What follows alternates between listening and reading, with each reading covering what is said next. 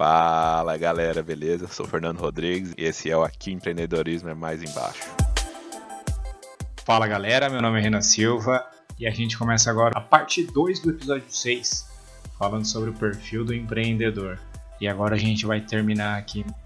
Assim, terminar eu digo quase, porque a gente ainda vai ter uma terceira parte aí que vai ser bem legal. Mas a gente vai terminar agora a parte do, do que é essencial para o empreendedor que a gente já começou na parte 1 e que foi bem legal. A gente viu histórias bem bacanas sobre mim, sobre o Fernando, o que a gente via e lógico. Se você quiser mandar pra gente aí algumas coisas, só entrar lá no nosso Instagram e mandar um direct pra gente, que a gente vai ter um prazer enorme em falar sobre isso nos próximos episódios, tá bom? Qualquer coisa que vocês tiverem dúvida também, a gente pode ajudar bastante com o que a gente já viveu pode até trazer alguns amigos nossos aí para ajudar a gente aí a responder vocês.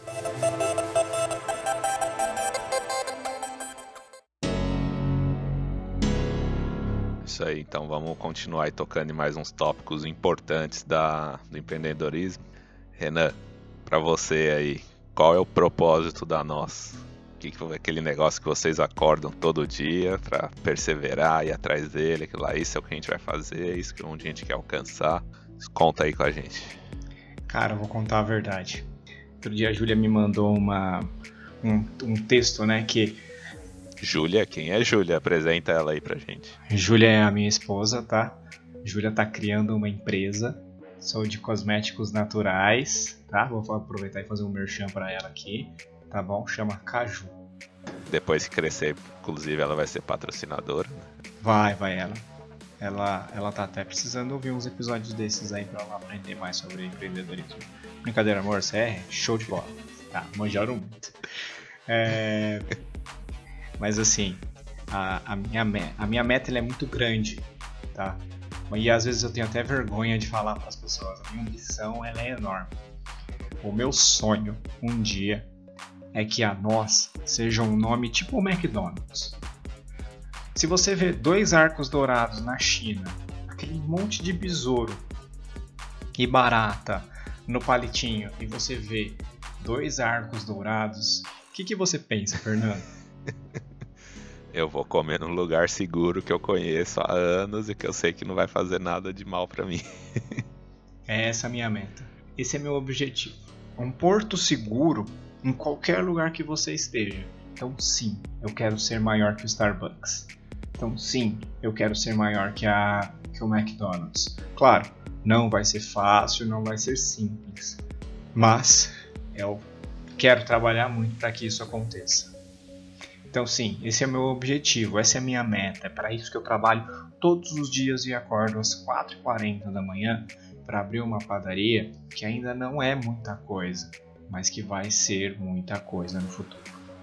É isso que você falou de Porto Seguro, acho que é um ponto que define marcas, né? Porque na IMEC também a gente tem, a gente sabe que muitas vezes nós não somos o, o equipamento mais barato, porque obviamente as tecnologias vão sendo desenvolvidas, igual eu falei em outros episódios, às vezes vai ficando mais fácil de copiar, entram os chineses e a competição vai ficando mais acirrada por preço. Ao mesmo tempo que pessoas, quando ela conhece a sua marca, ela fica tranquila. A gente trabalha com tratamento de água, equipamentos para tratamento de água.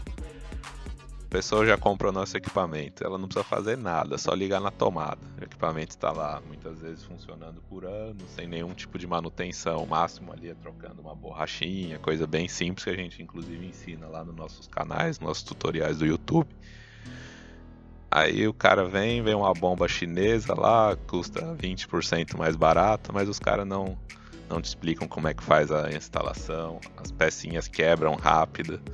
Então o que, que vai acontecer? A palavra vai ser difundida aí. Então a gente sempre vendeu, as pessoas falam bem dos nossos equipamentos, a gente está tranquilo. De repente vai ter aquele cliente que o cara quer pagar mais barato, tudo, a gente não pode fazer nada mas a taxa de clientes que fazem e se voltam é o que interessa pra gente. Quando a gente sabe que o que a gente está fazendo é a coisa certa, que o equipamento é bom, que que a gente está entregando a melhor solução. A gente responde, se o cliente ligar para a gente de madrugada, muitas vezes a gente responde, manda mensagem em qualquer momento, responde.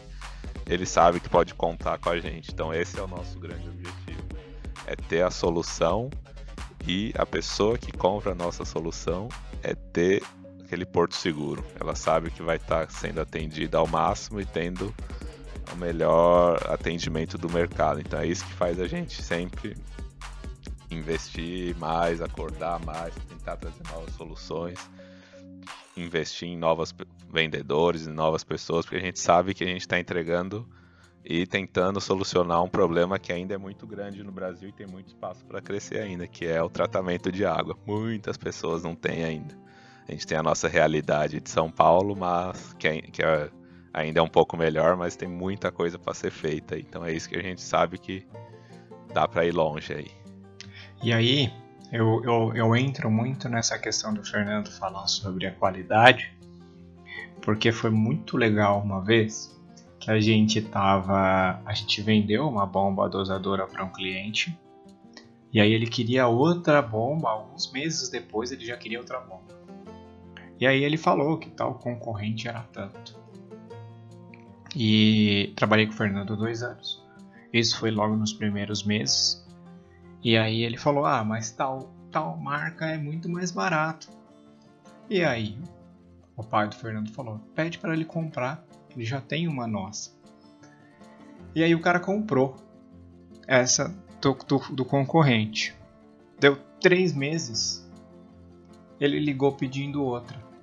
Nossa, Aí a gente falou, mas, mas você já não comprou outra? Você tá precisando de uma terceira? Ele, não, quero substituir a segunda que eu comprei.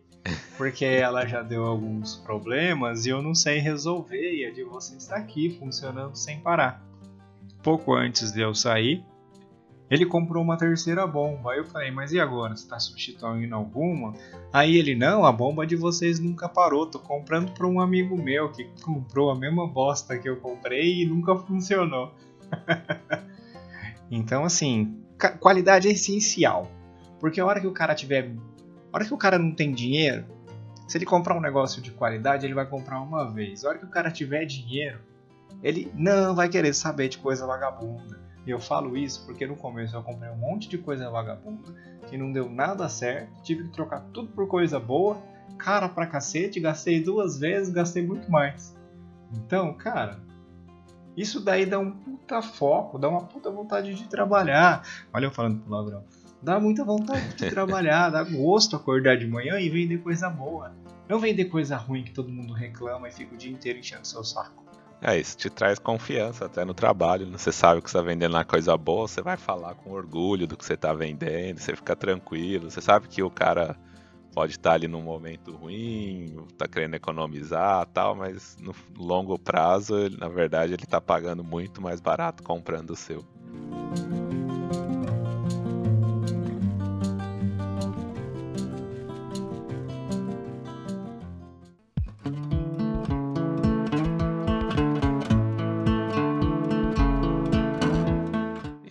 Até leva a gente para um outro tópico, é a flexibilidade das coisas. Você tem o seu produto, tudo bem, pode ser bom, pode ser o melhor que o outro, você, você cobra mais caro, mas você tem que estar tá preparado para uma mudança aí de estratégia de, no meio do caminho. As mudanças precisam ser feitas porque as, as pessoas mudam, os negócios mudam, a tecnologia evolui. Você precisa ter a, consciência que os produtos que funcionam hoje, pode ser que daqui dois, três anos eles não funcionem mais. E você não pode ter apego a eles e falar, não, ah não, mas esse produto me carregou, ele que pagou todas as minhas contas, ele fez eu construir esse império aqui. Esse produto pode ter dado certo no momento, mas se você não estiver ligado nas outras coisas que estão acontecendo, de repente não faz mais sentido. Vou dar um exemplo aí, câmeras digitais há 15 anos era o que tava bombando, aí todo mundo queria ter uma. Agora, se eu olhar aí há 8, 9 anos, não faz mais sentido nenhum ter uma câmera digital. Os celulares resolveram esse problema para todo mundo, todo mundo tem uma no bolso o tempo inteiro. Então imagina o que acontece com a empresa que fica dependente da câmera digital. Vamos pensar na, na Sony, por exemplo. Era um dos principais mercados dela. Se ela tivesse se acomodado ali, não tivesse já pensado em ser mais flexível com a linha de produtos dela, ela tinha morrido no mar, igual a Kodak. Então, a empresa que percebeu isso, ela começou a trocar de câmera para smartphone, por exemplo. Quem não percebeu isso, que foi a Kodak, morreu na praia. Então, apesar das coisas darem certo, você ter coisas de qualidade, você tem que estar tá ligado na mudança. E, e, é muito legal, né? Essa questão da flexibilidade e a questão das câmeras digitais é muito louco isso, né? Porque na verdade a Kodak ela morreu porque ela já tinha a tecnologia da câmera digital, mas fazia muito mais sentido para ela vender filmes. Os filmes fotográficos era uma coisa que dava muito dinheiro para ela. E aí ela falou: "Não, vamos deixar isso para depois". E aí foi lá uma Sony e bum, pegou todo o mercado dela. E aí o que aconteceu com a Kodak? Quebrou eu, fui, eu já fui fazer processo seletivo na Kodak, isso em Londres, putz, há muito tempo atrás. A Kodak ainda tentava respirar. E diziam que era uma das empresas mais legais para trabalhar, né? O que a galera fala do Google hoje era da Kodak nessa época. Exatamente, cara. E parecia ser uma empresa muito legal. Quando eu fui em Londres, porra, era, era longe pra cacete do centro de, de Londres, onde eu morava. E, e, era uma baita de uma empresa legal, parecia ser muito divertido. Todo mundo, todo mundo falava meio estranho, mas era muito legal. É... e, e aí, de repente, aconteceu a mesma coisa com a Sony, né? Vamos combinar que, que quem é Sony hoje, né? Além do Play 4, não sei. É, ela tem muito poucas coisas hoje. Ela tentou fechar, tal como a Apple se fechou, né? Então, o Apple, a Apple funciona muito mais entre os aparelhos Apple do que com aparelhos de fora. Né? Mas ela conseguiu fazer de uma maneira que, que ela é o supra-sumo da tecnologia. Então todo mundo quer ter Apple. Já a Sony não conseguiu ter o mesmo alcance né? e acabou aí morrendo com várias coisas. Eu não sei se, se é isso mesmo, mas por exemplo o Vaio, que é os notebooks que a Sony tinha, hoje não são mais Sony foram vendidos para outra, outra empresa que vai comercializar o Vaio, mas não é mais deles. É que talvez eu tenha pegado um dos piores setores de exemplo, que a tecnologia é cruel, né? A gente falou vai que a Sony ganhou da Kodak, mas logo depois a Sony já tomou ferro da Apple, e a Apple tá tomando ferro pelo menos na parte de hardware da Samsung mas ela ao mesmo tempo ela percebeu que ela precisa migrar para a área de serviços, né? Então hoje a principal renda dela é, o, é a venda aí de, da Apple Music, dos serviços do aplicativo. Então ela está se movimentando porque ela estava começando a tomar ferro na outra parte. Então o setor de tecnologia é, é cruel, talvez não tenha sido um bom exemplo meu de, da flexibilidade, mas é o que acontece em todos os setores, mas às vezes com um espaço maior de tempo. Não, mas para mim foi um ótimo exemplo. É muito legal as pessoas entenderem isso e, e entenderem que é super interessante que, que além de ter essa flexibilidade, é necessário um senso crítico muito forte. Né? Então você tem que se antecipar maneira, de maneira muito fria aos problemas que estão acontecendo. E eu falo isso pelo setor de, de padarias. Há 5, 10 anos atrás, as pessoas chegavam a comprar 20 pães, cara. E, mas também os pães custavam 25 centavos. Chegaram a custar 5 centavos. Eu lembro que a gente morava em Mauá, ia no supermercado 5 centavos um pão, cara. Hoje eu vendo um pão a um real. E eu vendo pão a um real perdendo dinheiro praticamente, né? Porque ele é um negócio. Não é o chamariz mais, tá? Não é mais a, a, que chama as pessoas ao seu negócio mas ele é, ele é bem importante na relação de venda com seus clientes, na maneira como seus clientes veem uma padaria, você precisa ter o pão. Então, por exemplo, eu vendo hoje, sei lá, 500 pães por dia, metade dessa quantidade está em lanche, né? com uma margem de lucro aí bem legal, que compensa a venda do pão a granel. Mas a gente precisa ter esse senso crítico e saber diferenciar o que está acontecendo do que a gente acha que realmente deve acontecer. É, ele é meio que ligado com a, com a flexibilidade, né? Se você não tá ligado nas novas tendências aí, se você tá querendo, no caso do Renan, ter a padaria só porque todo mundo compra pão, você não olhar os, o valor ali do pão realmente, se ele tá te dando um lucro ou não, você não vai durar muito. E é o que acontece com muitas padarias mesmo. O que realmente mais vem. São Paulo, padaria é uma coisa totalmente tradicional, né? Tem várias em tudo que é canto mas o que você mais vê é a padaria quebrando também, sendo reformada, sob nova direção. Porque eu tenho certeza que muitos deles deitam nessa ideia aí que não, vou vender 500 pãezinhos por dia, mas o pãozinho vai pagar ali 50 centavos no, no mais simples, né? Não no francês, talvez. Mas vai ganhar o que ali vendendo com 50 centavos? Na verdade, o que você quer vender é o frios, é as coisas que você transforma o pão com recheio, aí o que você realmente deve ser onde você ganha, né? Que foi o que vocês identificaram.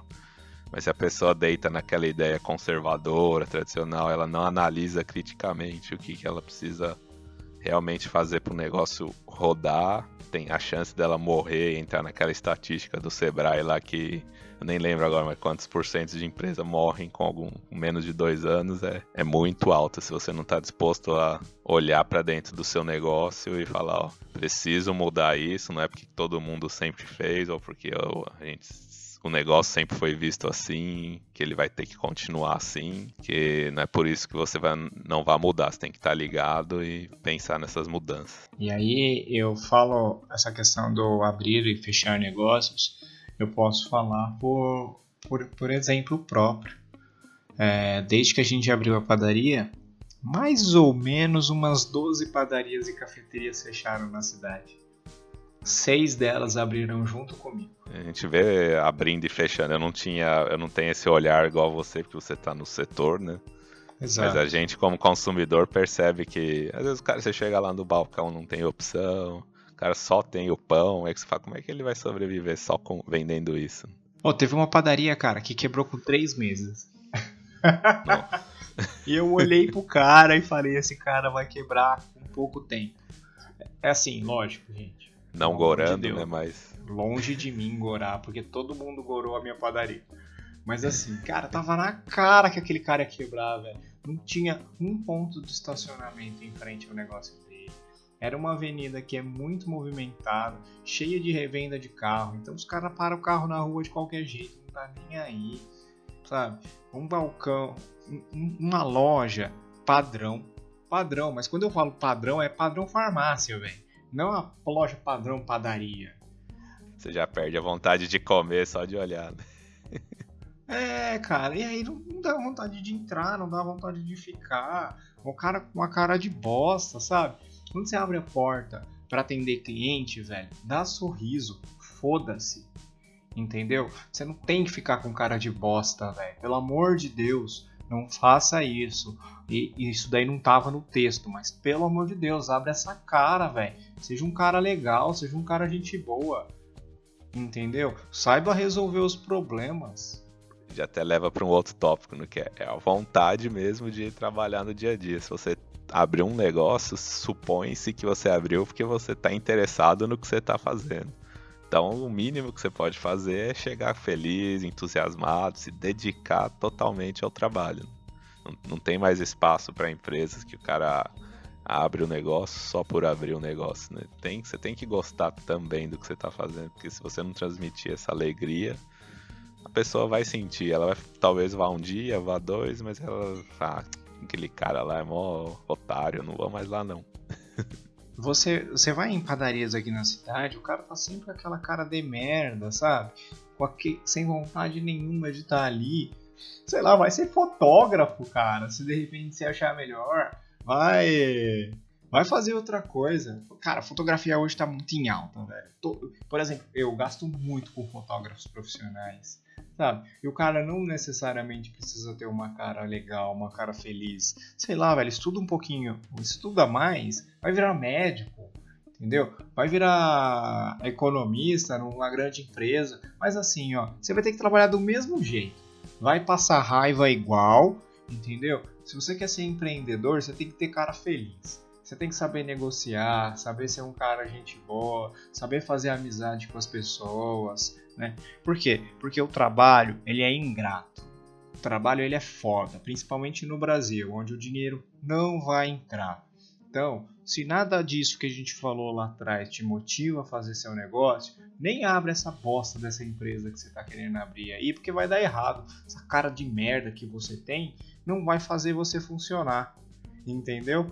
É, e, e, assim, cara, se, se você falar, principalmente se na hora de você tiver com aquela cara de bunda, falar para seus clientes que, seus funcionários, que tá ali é uma bosta, ou se mostrar para eles que tá ruim, eles vão achar que tá pior. E imagina, você já, você já entra sem vontade, você não transmite isso para sua equipe. Imagina, aí que você tiver que ordenar processo produtivo e administrativo de uma forma lógica, imagina como é que vai ficar tudo lá. Vai, vai dar tudo errado. Você já começa com tristeza, vai só atrair tristeza. E eu só queria aqui fazer um parênteses e dar parabéns pro Fernando, porque eu tô tentando sair da bosta desse, desse roteiro e ele tá colocando tudo no roteiro de novo. Parabéns, Fernando, viu? E aí a gente vê alguém que realmente está se importando por isso aqui, porque eu fiquei muito bravo agora.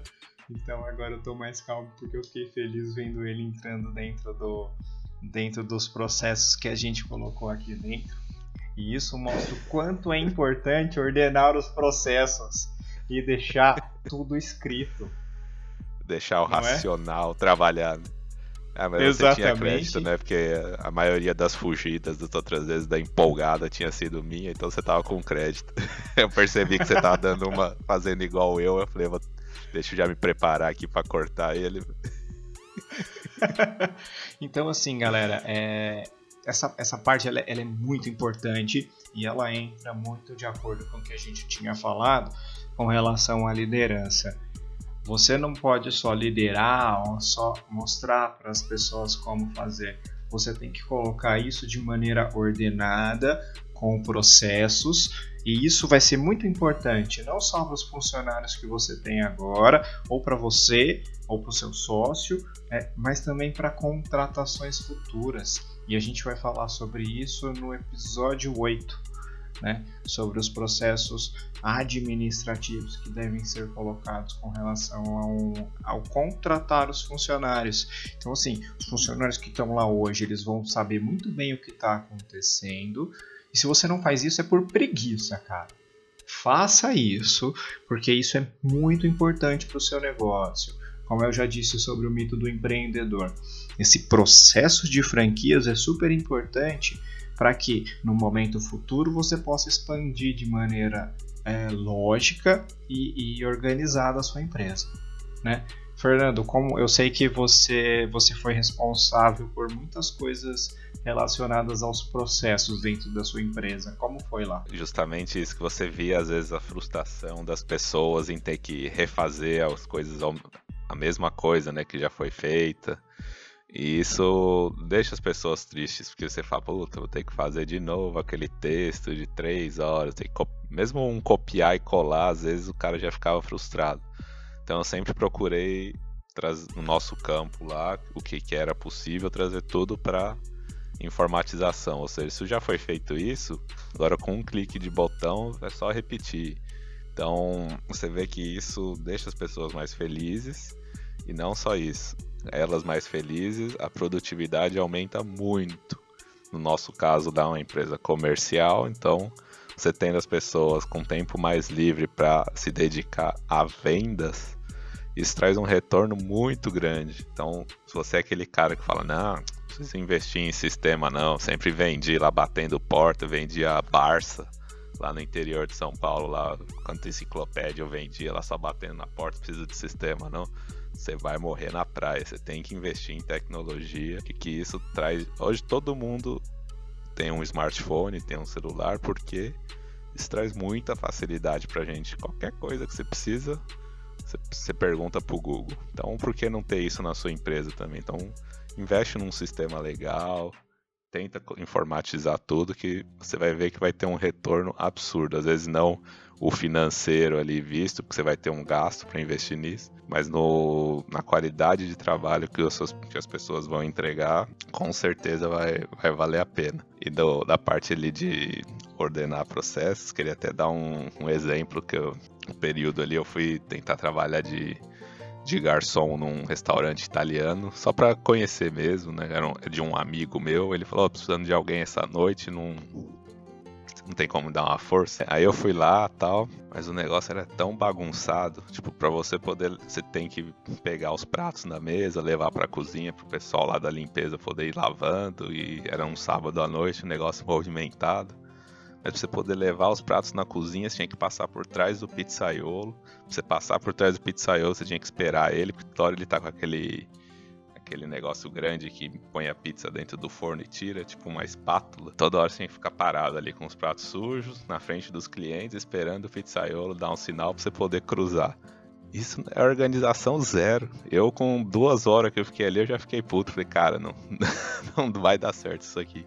A partir do momento que você já tem um. Você já trabalhou com ordenar processo, igual a Renan falou, você tem uma outra visão. Então você começa a ficar frustrado quando você vê as coisas dão errado. Então, organização, às vezes você acha que é perca de tempo, mas se você tem processos bem definidos, você tá dando um passo muito à frente. Você pode ter certeza que muita gente não tem. Não precisa procurar muito aí. Igual ele falou aqui, 12 padarias quebraram aí nesse período que eles estão abertos. Das 12 que ele sabe, né? Com certeza deve ter mais algumas aí que nem chegaram a aparecer direito. Mas muito também entra porque com certeza não eram empresas bem organizadas. Empresa desorganizada traz pessoas desanimadas, pessoas desanimadas não geram produtividade para você. E, e assim, para você buscar como organizar os processos, como administrar de forma lógica, não esqueçam de estudar pra caramba, cara. Você tem que estudar muito. Não adianta você achar que você está abrindo uma empresa e não vai precisar estudar nunca mais. E não adianta você começar a trabalhar e achar que você nunca mais vai precisar estudar, né? Porque você é um bostinha que precisa estar sempre se inteirando cada dia mais do mercado, das coisas que estão acontecendo. E eu não falo de, de, de estudar e ter formação é, com relação a grandes faculdades, escolas. Outro dia eu estava ouvindo uma entrevista do Chocair com o Ryan Santos. São dois dois influencers né, do Instagram que são muito bons, tá?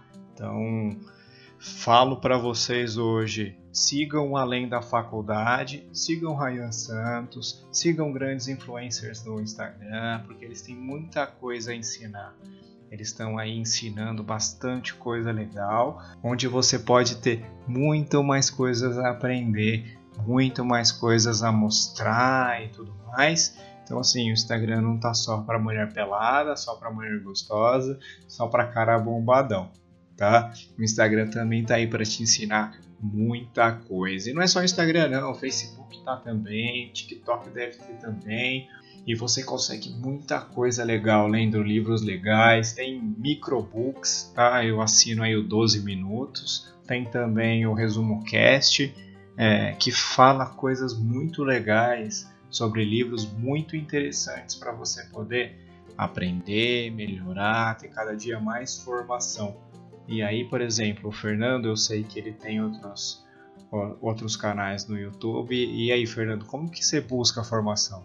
É, o primeiro de tudo é que quem dá desculpa que não tem mais capacidade de não tem a mesma oportunidade de ter informação, já começa sendo uma mentira do cacete, porque hoje você tem informação em qualquer lugar. Você gosta de YouTube, você gosta de Instagram, você gosta de WhatsApp, qualquer lugar você tem forma de conseguir informação. Particularmente eu sigo algumas pessoas aí do mercado financeiro no, no Instagram, mas minha plataforma favorita é, é o YouTube. Eu acho que é o lugar assim mais técnico, né? Eu gosto de bastante formação bem técnica, assim, das empresas, das ações. E ali no YouTube você tem vídeos mais longos e é onde eu realmente aprendo. E além disso, comecei a criar mais gosto pela leitura. Nunca fui um, um leitor nato, mal lia os livros de, da faculdade. Procurava resumo e tudo. Mas o, a, nos últimos anos eu tô criando, esse ano mesmo acho que eu já li uns 10 livros, estão melhorando, mas é tudo porque eu achei um tema de interesse que eu gosto de estudar. E aí que tá o X da questão. Né? Se você tem a vontade de estudar daquilo, aquilo ali para de ser uma obrigação, ali vira o seu dia a dia. Eu, hoje eu leio tranquilamente aí um monte de coisas sobre mercado financeiro, ações, empreendedorismo, coisas que são assuntos que me interessam Muitos deles eu já tenho alguma vivência na prática, então fica mais fácil a minha compreensão, mas não é porque eu já trabalho em cima deles que eu vou deixar de aprender. Quanto mais visões você tiver de outras pessoas, mais o completo você fica e mais você enxerga diferentes soluções aí no dia a dia, porque os problemas vão surgir e se você tem várias fontes aí de leitura ou de aprendizagem, você acaba solucionando melhor alguns problemas.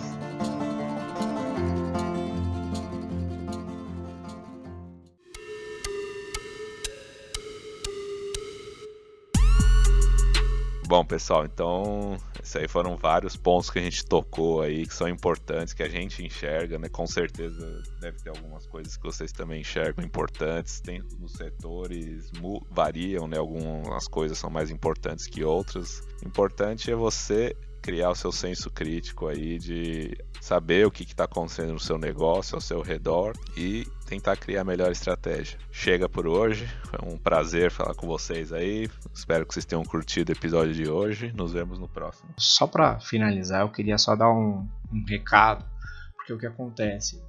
Todo esse meu podcast foi gravado usando o gravador do Google, o Google Home, que foi um presente que o Fernando me deu de casamento. E eu gravei todo esse podcast no Google Home.